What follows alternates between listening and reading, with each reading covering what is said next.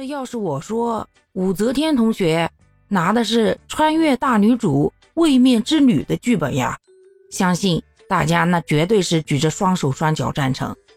为啥呀？老公挂了以后呀，人家儿子也给力呀，蛮好当着皇上的。哎，他偏要去把老丈人一家给伺候好了。大臣们看不下去啊，人家还说啥？哼，朕当个皇上，那我就是把天下都给了我老丈人，又有什么不行的？你们管得着吗？你们？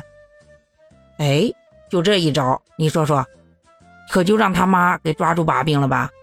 直接呀，就把他儿子给废喽，封了个庐陵王，给他甩到房州去了。当然了。咱们小五同学这么干脆利落就把这个儿子给废了，那是有底气的，因为人家还有儿子呀。扭头就把第四个儿子李旦给牵上了皇位，也就是唐睿宗。